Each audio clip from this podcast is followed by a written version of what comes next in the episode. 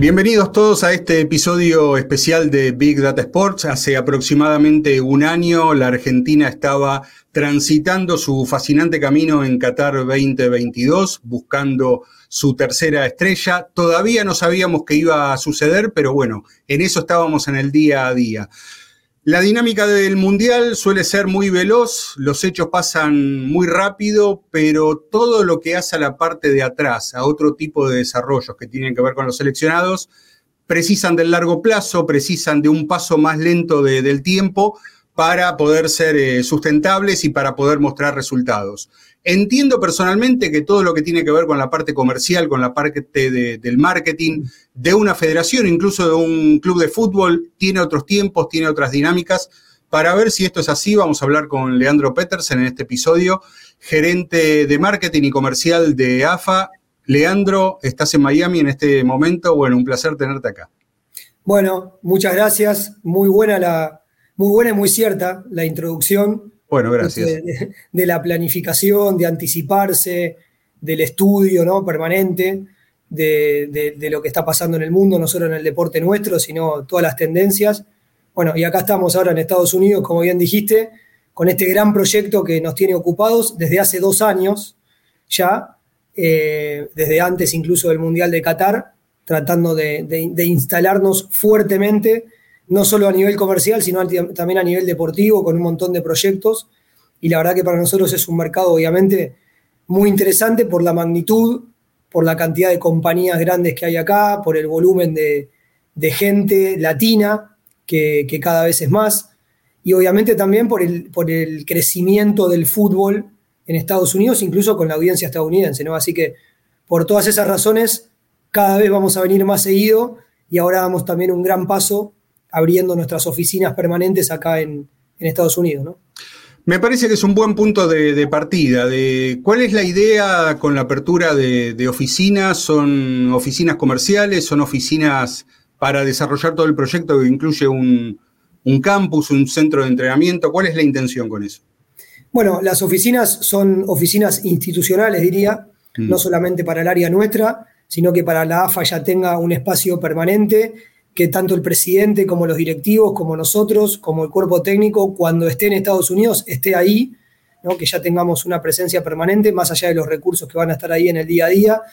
Obviamente, y, en este gran mercado es muy importante estar físicamente y estar en forma permanente para mostrar solidez, para mostrar una apuesta de AFA, no solo con los predios que ya tenemos en, marcha, ¿no? con el predio Norway Village y el predio de Hialeah que presentamos hace un tiempo acá, que ya están en etapa inicial de, construcción y eso va a requerir más tiempo, pero tener oficinas permanentes nos permite tener una imagen ya de presencia física y permanente en este mercado para poder reunirnos con una empresa multinacional, para poder recibir un embajador, digamos, para darle un marco más formal a lo que es el desembarco nuestro acá, ¿no? Bien. Eh, ¿Está la idea de tener oficinas en otras partes también? Sí, está la idea y avanzando también no solamente en otras partes de Estados Unidos. La idea en el proyecto de Estados Unidos es crecer en todo el país, con centros de alto rendimiento, con escuelas de fútbol, con museos, con un montón de proyectos que mezclan lo deportivo y lo comercial. Por eso es un proyecto muy grande. Y obviamente ese mismo modelo, la idea es poder replicarlo incluso en otros continentes como en Europa, donde ya estamos viendo también algunas posibilidades, en Latinoamérica como en México, por ejemplo, y obviamente también en mercados donde somos líderes como Asia y Medio Oriente, ¿no? que ya son mercados que hace más de cuatro años estamos muy presentes y muy consolidados y tener una presencia con escuelas de fútbol, con oficinas, también nos va a permitir dar un pasito más. Vamos a quedarnos un rato en Estados Unidos, te propongo eso. Yo veo lo de AFA en Estados Unidos en tres niveles. Por un lado, el mercado en sí de Estados Unidos, que es atractivo para, para todo el mundo del fútbol potenciado por la llegada de, Messi, eso por un lado. Por el otro lado, la Copa América. Y finalmente, al cierre de este camino, si querés, el Mundial 2026. Con todo eso planteado, ¿cuál es la estrategia de AFA y cuál es la estrategia comercial con el seleccionado en este trayecto en Estados Unidos? Bueno, nosotros iniciamos este camino en 2021, donde incluso muchas de las cosas que bien mencionás no eran una realidad, la presencia de Messi, por ejemplo, el Mundial de Clubes, que también ahora se anunció hace poco, que va a ser en el 2025, que es una, una gran oportunidad porque todo el mundo del fútbol va a estar acá durante tres años seguidos, ¿no? 2024, 2025 y 2026. Hay eventos de primer nivel. En ese momento ni siquiera sabíamos todo eso, sí lo del Mundial, y ya entendíamos que era un paso que la AFA, dentro de su plan de expansión global, y después de haber consolidado Asia y después de haber consolidado Medio Oriente, teníamos que dar.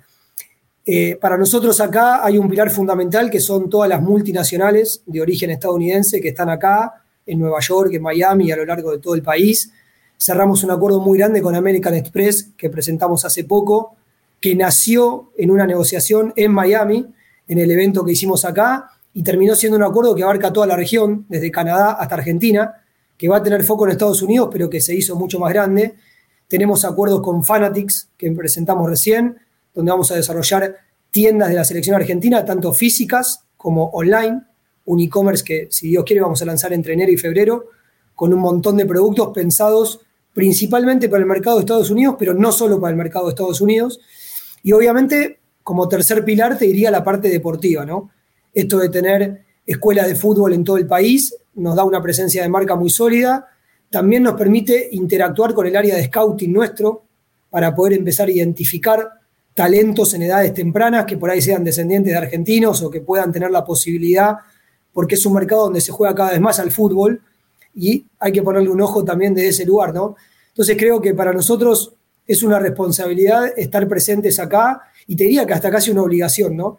porque si hablamos de AFA como marca global, que es lo que estamos trabajando hace seis años, es un mercado determinante para estar y donde tenés todas las posibilidades, ¿no? Tanto las comerciales como las deportivas. Bien, eh, yo creo que aún no sabiendo mucho de, marketing, cualquiera que pueda estar escuchándonos, viéndonos eh, ahora, podemos interpretar qué fue todo lo que pasó con el seleccionado argentino, con el propio Messi, o principalmente con Messi, en mercados como China, como India, en cuanto a la fascinación que tuvieron con el seleccionado argentino. ¿no? Fue algo que en realidad se venía construyendo con el tiempo, pero emergió en la época del Mundial de, Qatar. Ahora bien, en Estados Unidos, ¿cómo imaginas el público que puede llegar a ser fanático del seleccionado? No te digo de Messi, del seleccionado.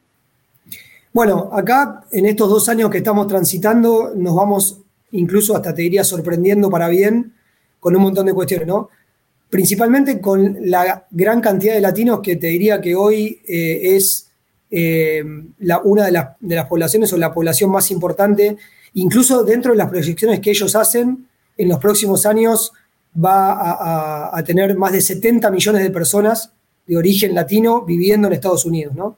Eso es un punto fundamental porque obviamente al latino no hay que explicarle lo que es la selección argentina, no hay que explicarle lo que es Maradona, Messi y la historia nuestra porque ya lo tienen desde sus familias incorporado, ¿no? Eso es un público que nosotros ya tenemos, te diría, cautivo, en el sentido de que ya nos conoce, conoce nuestra historia, no es que nos conoce por haber ganado el Mundial, sino que nos conoce desde hace mucho tiempo, ¿no? Entonces hay un, un abanico de muchos millones de personas que es un público para nosotros a quien hablarle, pero que ya es un público calificado, ¿no? Por llamarlo de alguna manera, y que cada vez es más en Estados Unidos, crece a un ritmo muy grande.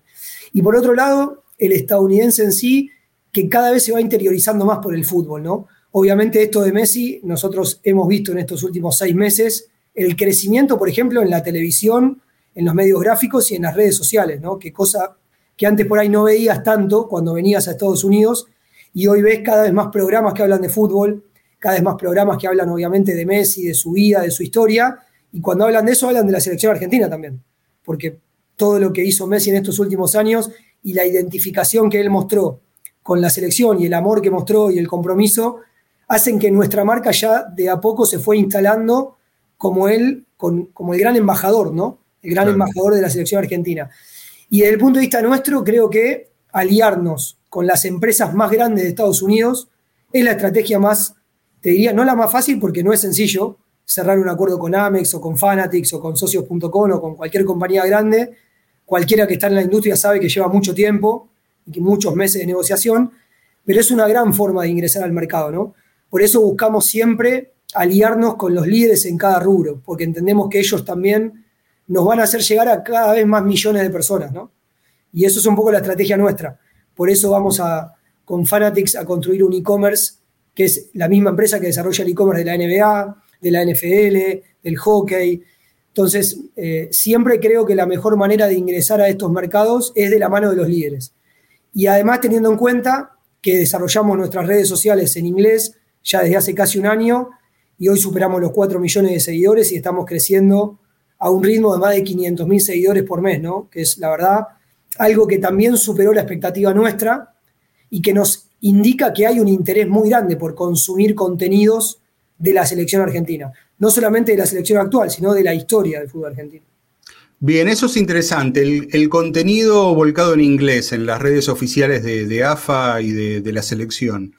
Eh, ¿Es un contenido de mera traducción de lo que AFA comunica o la selección comunica tradicionalmente? ¿O es un tipo de contenido curado para ese mercado? Es un contenido pensado específicamente para este mercado. Mm. Nosotros hicimos una alianza con Football Science Network, que es una compañía muy grande que está en toda Latinoamérica y que en Estados Unidos tiene una presencia de hace mucho tiempo, conoce mucho el mercado y también conoce mucho el mercado latino porque su fundador es argentino y muchas de las personas que trabajan allí son argentinos. Y tenemos un equipo de gente que solo trabaja contenidos pensados para el mercado, principalmente el mercado de Estados Unidos, ¿no? Pero también pensado para el mercado global. Entonces son contenidos propios en idioma inglés, no son los contenidos de las redes en español traducidos, son contenidos específicos pensados principalmente para este mercado. La misma estrategia que hicimos en su momento en China, la misma estrategia que hicimos en Medio Oriente.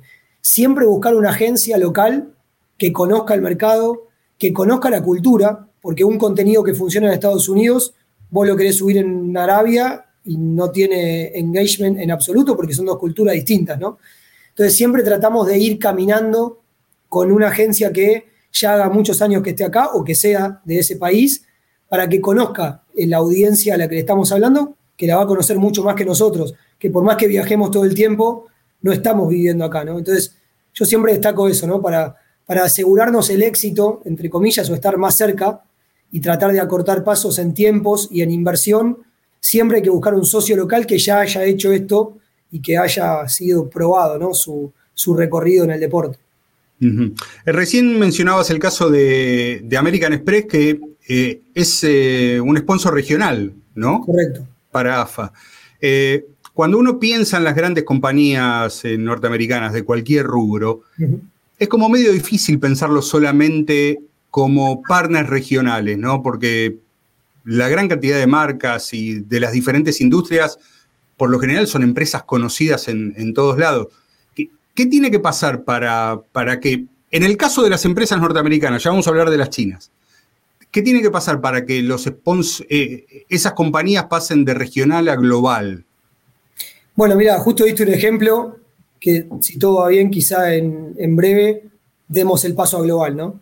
Estamos, estamos justamente en ese camino con un acuerdo que empezó como regional. También hay algunos rubros que nosotros tenemos bloqueados en Asia. Nosotros en, China iniciamos este camino hace seis años, con también la suerte de hoy tener 11 patrocinadores en China. Y por ejemplo, la láctea más grande del mundo, que es Chili, es una empresa china.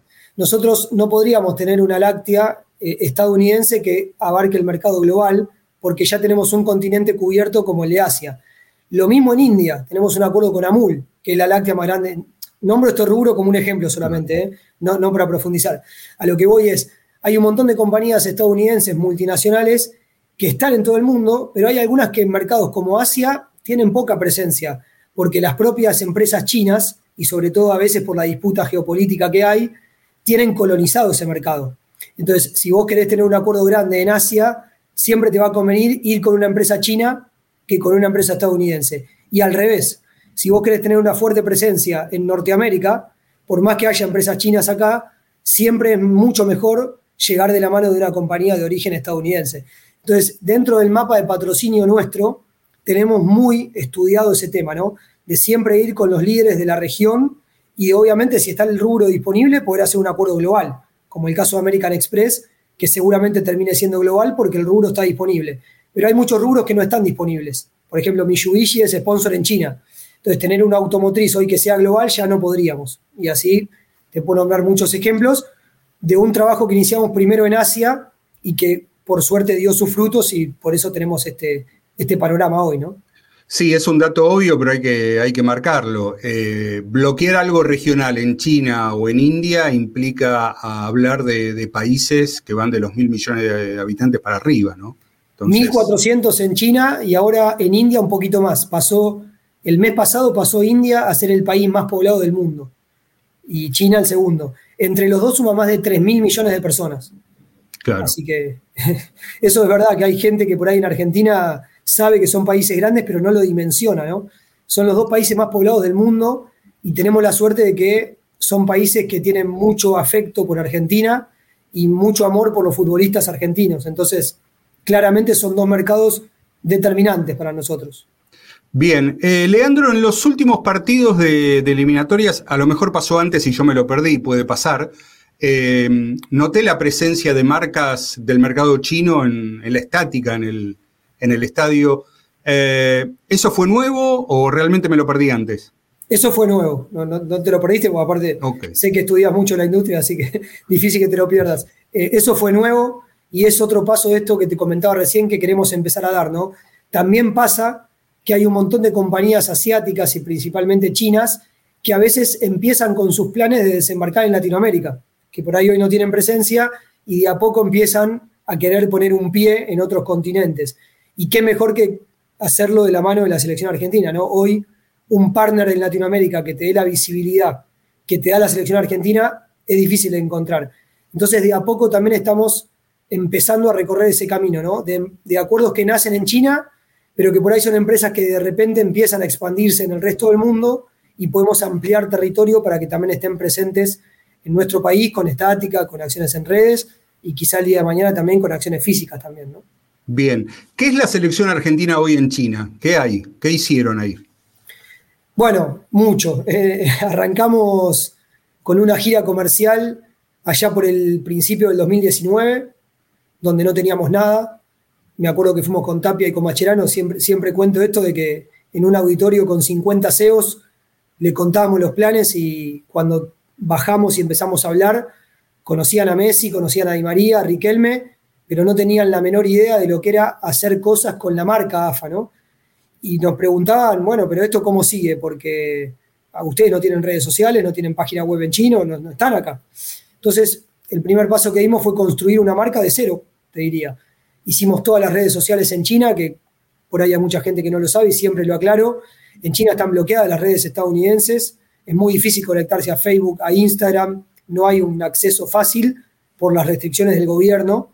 Y ellos tienen sus propias redes, donde hay 3 mil millones de, de personas o un poquito menos. Entonces nos dimos de alta en todas esas redes, que son cinco redes las principales, después hay otras menores. Empezamos a subir contenido con nuestra agencia local, All Star Partner, que la elegimos porque ya tenía experiencia con la NBA, con la Liga de España, con el Tottenham, con la Premier League, y la verdad que nos acortó el camino porque ya sabían qué hacer. Sabían lo que funcionaba, sabían lo que no funcionaba. Hicimos un e-commerce en la red de Alibaba que se llama Taobao, que hoy tenemos más de 250 productos. Es el e-commerce que más vende a nivel marcas deportivas, más que los clubes de Europa, incluso por segundo año consecutivo. Ahora empezamos con el proyecto de tiendas físicas, tenemos una tienda en Beijing, un AFA Store, tenemos un AFA Store en Shanghái y vamos a seguir abriendo AFA Store por todo China. Y tenemos 10 patrocinadores chinos que lo hicimos en conjunto con Wanda Group, que fue nuestro brazo comercial durante el 2021 y durante, el 2022, que probablemente lo, continúe siendo, porque estamos hablando para que sigan. Y nos acercaron a las 10 compañías más grandes de China, ¿no? Entonces, la verdad que hoy eh, vas a China y entras a un supermercado y tenés papas fritas de la selección argentina, tenés el agua de la selección argentina. Bueno, tenemos una, una variedad de productos, siempre aliándonos con las empresas más grandes en cada rubro, ¿no? Hicimos una edición limitada de 100.000 4x4 con Mitsubishi, que se vendieron todas. Entonces, la verdad que hoy la marca Selección Argentina en China es una marca 360. Tenemos presencia en redes, tenemos presencia en un supermercado, tenemos, tenemos presencia en una concesionaria, prendés la tele y hay comerciales de la selección argentina. Bueno, un trabajo de cinco años que es poco tiempo, porque la Premier League y la Liga de España llevan más de 20 años ahí y competimos contra ellos, competimos contra la NBA, competimos contra el Real Madrid, competimos contra propiedades deportivas muy globales también, ¿no? Mm. Eh, hace poco me crucé en LinkedIn una especie de, mapa, un planiferio donde mostraba dónde la AFA tenía en este momento intereses eh, comerciales. Eh, te, hago hacer un poco de memoria. ¿Dónde está la AFA ahora y haciendo qué? A grandes rasgos, ¿no? Bueno, te diría los más importantes. estamos muy fuertes en Asia, principalmente en China, pero también en algunas otras regiones de Asia. Ese fue el primer paso que dimos cuando asumimos la gestión, porque entendíamos que ahí estaban los capitales más importantes y ya sabíamos que había un interés también de la gente, ¿no? Por la selección argentina. La medalla de oro que habíamos ganado en Beijing había dejado un recuerdo también muy importante con una selección de estrellas y eso nos daba también una, una pauta para arrancar. Después empezamos a desarrollar fuertemente el mercado de Medio Oriente, donde antes del Mundial hicimos 10 viajes un año y medio antes del Mundial empezamos a viajar casi todos los meses para tener reuniones con las compañías más grandes de Qatar, de Emiratos Árabes y de Arabia Saudita, lo que se llama MENA Region o región de, región de Medio Oriente. Eh, nos instalamos fuertemente ahí y eso nos permitió llegar al Mundial con una marca que ya era conocida y que todas las compañías o los CEO de las compañías ya sabían lo que era la selección argentina y obviamente después, a medida que íbamos avanzando en el Mundial, Incluso cerramos algunos sponsors en pleno mundial, como el banco más grande de Medio Oriente, que es Mashrek Bank. El tercer paso que dimos en paralelo fue India, donde también desarrollamos un proyecto similar al de China, porque sabíamos que había miles y miles de fanáticos que buscaban contenido de la selección, que querían cosas de la selección y no tenían nada. Lo único que encontraban era algo eh, que buscaban en Google, pero que no era nuestro. ¿no? Entonces hicimos un proyecto. Hoy tenemos cinco patrocinadores en India, que son los cinco holdings más grandes de India, ¿no? Tata, Amul, Xiaomi, Bikash eh, y ahora la, empresa de lácteos y de snacks más grandes de India son patrocinadores de la selección argentina.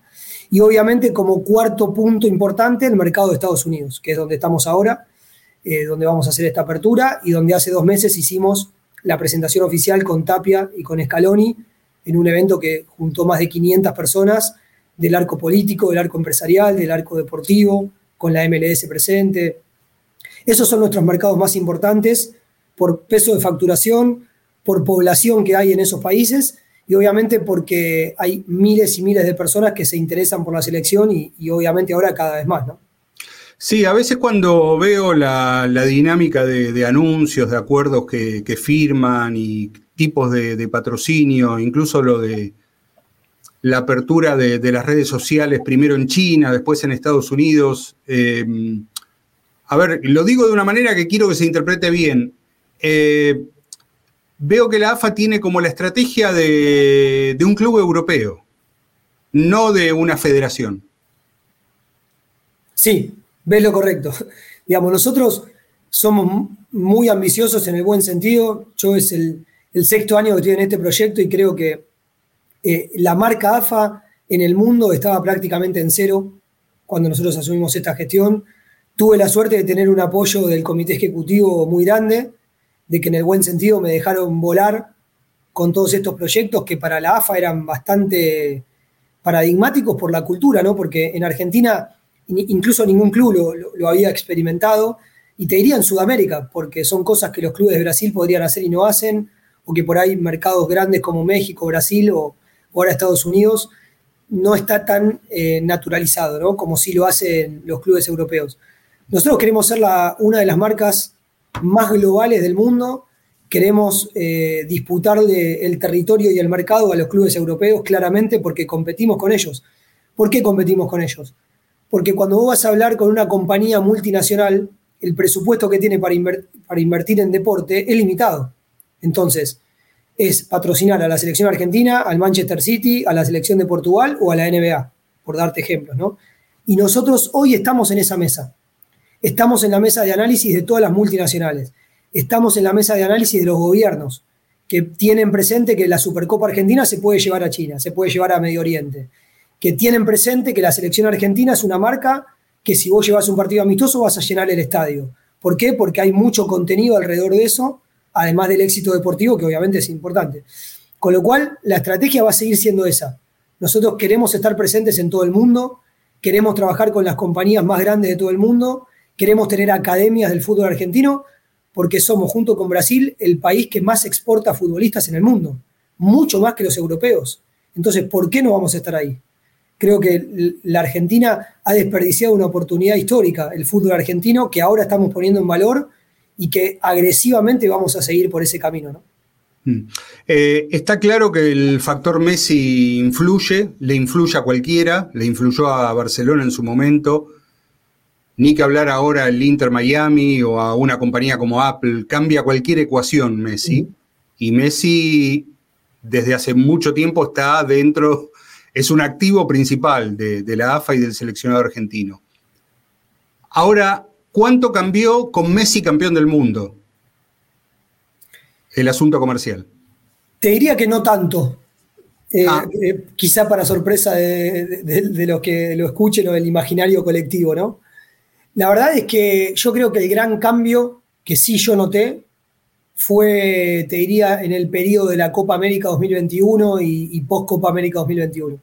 Me parece que eso a nivel imagen de la selección argentina en el mundo fue un antes y un después por la consolidación del grupo, por la imagen que mostró el seleccionado de, de, un recambio de futbolistas, que hoy tenés una proyección de muchos años por delante con jugadores de primer nivel mundial que son figuras en todos sus clubes, donde Messi es el embajador, donde Messi es la figura determinante, pero se nota que hay un proyecto atrás.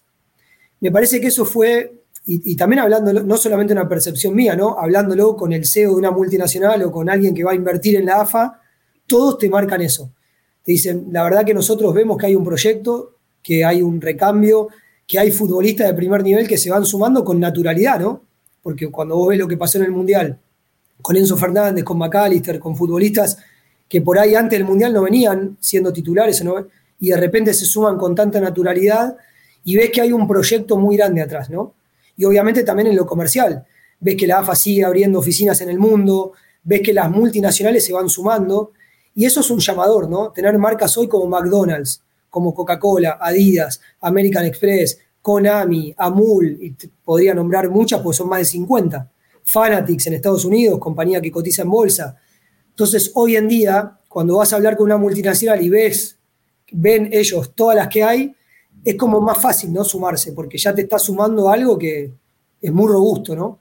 Y creo que el cambio, por lo menos desde mi percepción, fue después de la Copa América 2021. Me parece que ya al Mundial llegamos como, algo, como una marca muy sólida y que sabíamos que el Mundial iba a ser bueno. Obviamente nadie tenía la bola de cristal para decir que íbamos a ganarlo, pero se percibía que había un proyecto sólido. Y me parece que eso lo ven todos, ¿no? El periodismo, las marcas, los hinchas, es lo que se transmite. Bien, eh, mucha de la audiencia que tenemos es eh, audiencia muy interesada en, la tecnología, en la innovación, en, el marketing, en, las novedades. Eh, Venimos de años muy especiales, ¿no? Con, la pandemia, con la aceleración de ciertas cosas, eh, en su momento las criptomonedas, los NFT, un camino de ensayo y error donde todo el mundo se, metió y estaba obligado a, meterse. Em, de cara a 2024, desde lo que te toca a vos hacer y, actuar, em, ¿Qué olfatías que va a venir o qué va a pasar? ¿Para dónde están yendo? Eh, porque, porque lo tecnológico y, lo comercial está todo ligado ahora, ¿no? Eh, está todo, no, son escenarios ni alternativos ni aparte, funciona todo junto. ¿Qué, podrías contarnos que desde la industria del área de marketing comercial se intuye que puede pasar para adelante? Bueno, ahí nombraste un tema que solamente voy a hacer un apéndice porque parece muy importante, ¿no? El tema de las criptomonedas, los NFTs, toda la revolución que se vivió y que hoy parece que es una caída estrepitosa, ¿no? Y yo siempre digo lo mismo, ¿no? Nosotros como referente de la industria, porque ocupamos un lugar de referencia y que mucha gente escucha y ve lo que hace la AFA, la Federación de Brasil, el Real Madrid, creo que hay que ser muy prudentes con ese tema. Nosotros hemos tomado la decisión en su momento de no firmar exclusividad con nadie, hicimos muchísimos acuerdos de NFT y de cripto que nos han dejado muchos dividendos a nivel económico muy importantes. Bueno, sin ir más lejos, el acuerdo con Binance, que fue el acuerdo de patrocinio más importante de la historia de la AFA, ¿no? para, poner en, valor, y que hace eh, unos meses ese acuerdo finalizó y que hoy es una compañía que también está con algunos inconvenientes a nivel mundial. A lo que voy es, siempre con estas revoluciones o con algo que parece que viene para arrasar con todo, hay que tener mucho cuidado. Nosotros tenemos un abanico de unidades de negocio que tiene que ser cada vez más robusto, y siempre digo lo mismo, ¿no? La economía de AFA tiene que ser cada vez más heterogénea, no tiene que depender como dependió históricamente de dos o tres fuentes de ingreso. Obviamente hoy el patrocinio para nosotros es el ingreso número uno de la federación. Hemos presentado el balance de AFA hace menos de un mes en, asamblea y quedó claro en los números que hoy el patrocinio es lo que a nivel económico es más representativo, incluso más que los derechos de TV. Hemos podido revertir también esa torta histórica de ingresos, donde siempre estuvo muy atado a los ingresos clásicos y hoy estos ingresos y estas distintas formas de patrocinio se han logrado consolidar. Lo que veo de acá para adelante es eh, volver también un poco a lo que es la experiencia. Y estoy viendo mucho eso, ¿no? Más allá de la tecnología, eh, todo lo que tiene que ver con esto que hablábamos ¿no? De, los NFT, de los fan tokens, de todo lo que tiene que ver con la interacción digital, también me parece que se produjo como una saturación en un punto de eso. Y hoy veo también que las marcas priorizan mucho la experiencia física. Poder llevar a un aficionado a un lugar privilegiado del estadio, tener un meet and greet con un jugador de la selección argentina, que es una experiencia que la persona no se lo va a olvidar en su vida, poder desarrollar productos con la imagen de los jugadores y que ese producto esté en la casa del aficionado, cosas que por ahí toda esta revolución tecnológica había dejado un poco de lado y había llevado mucho a la virtualidad y creo que la pandemia también había metido en la cabeza de la gente que se viene la virtualidad, no existe más nada físico, ir al estadio quedó para las generaciones de los viejos, ¿no? Cosas que por ahí a veces, que claramente nos damos cuenta que no es así, que todo el mundo hoy se muere por ir a ver a la selección argentina a un estadio, que no se consiguen entradas porque todos quieren ir. Y si yo te digo, bueno, pero míralo por streaming, que es lo mismo, me dice, no, estás loco, ¿cómo va a ser lo mismo? Yo quiero ir a la cancha. Entonces, también, no para decir que la tecnología no va a seguir avanzando, porque claramente va a seguir avanzando, y por ahí ahora hay algunas compañías que están pensando en cosas que ni, nosotros sabemos, ¿no? Pero yo digo prudencia con esas cosas, porque el deporte, si hay un activo que tiene, es la cercanía entre el deportista y la gente, que eso vale oro. Si vos vas a un meet and greet con Messi, no te lo vas a olvidar en tu vida. Y una experiencia virtual, yo creo que sí te la vas a olvidar. Entonces yo digo que las marcas veo que también están buscando eso, como volver un poco a las fuentes y acercar al fanático con la propiedad deportiva de una forma que sea inolvidable de verdad. Leandro, muchas gracias por haberte hecho un tiempo eh, en Miami con la apertura de las oficinas de, AFA y con todo lo que va a venir para adelante. Te agradezco este tiempo. Eh, podrías estar haciendo otra cosa, pero bueno, nos dedicaste estos minutos, así que eh, gracias y bueno, la primera persona que se lo digo en el podcast este año. Feliz año nuevo. Bueno, gracias igual para vos, para toda la audiencia. Y la verdad que estamos muy contentos de estar acá, como dije recién, ¿no? Eh, también agradecido de que ustedes siempre sigan. Para nosotros también es una responsabilidad divulgar esto, ¿no? Porque creo que para que el proyecto deportivo funcione y que la selección siga ganando, siempre vale aclarar que es un, un 360, ¿no? Mismo en los clubes, que creo que los hinchas se tienen que interiorizar cada vez más en estos temas, porque es lo que al fin del día hace que todo funcione, ¿no? Lo deportivo más lo comercial. Así que gracias a ustedes por este espacio. Siempre es un placer poder trasladar las experiencias nuestras, que no son una verdad, sino que son simplemente aprendizaje, ¿no? Así que agradecido. Total, muchísimas gracias y gracias a todos por haber estado. Quédense atentos por ahí a todo lo que ofrecemos con Big Data Sports, con el newsletter, las publicaciones, el podcast y toda nuestra propuesta de contenidos. Hasta la próxima.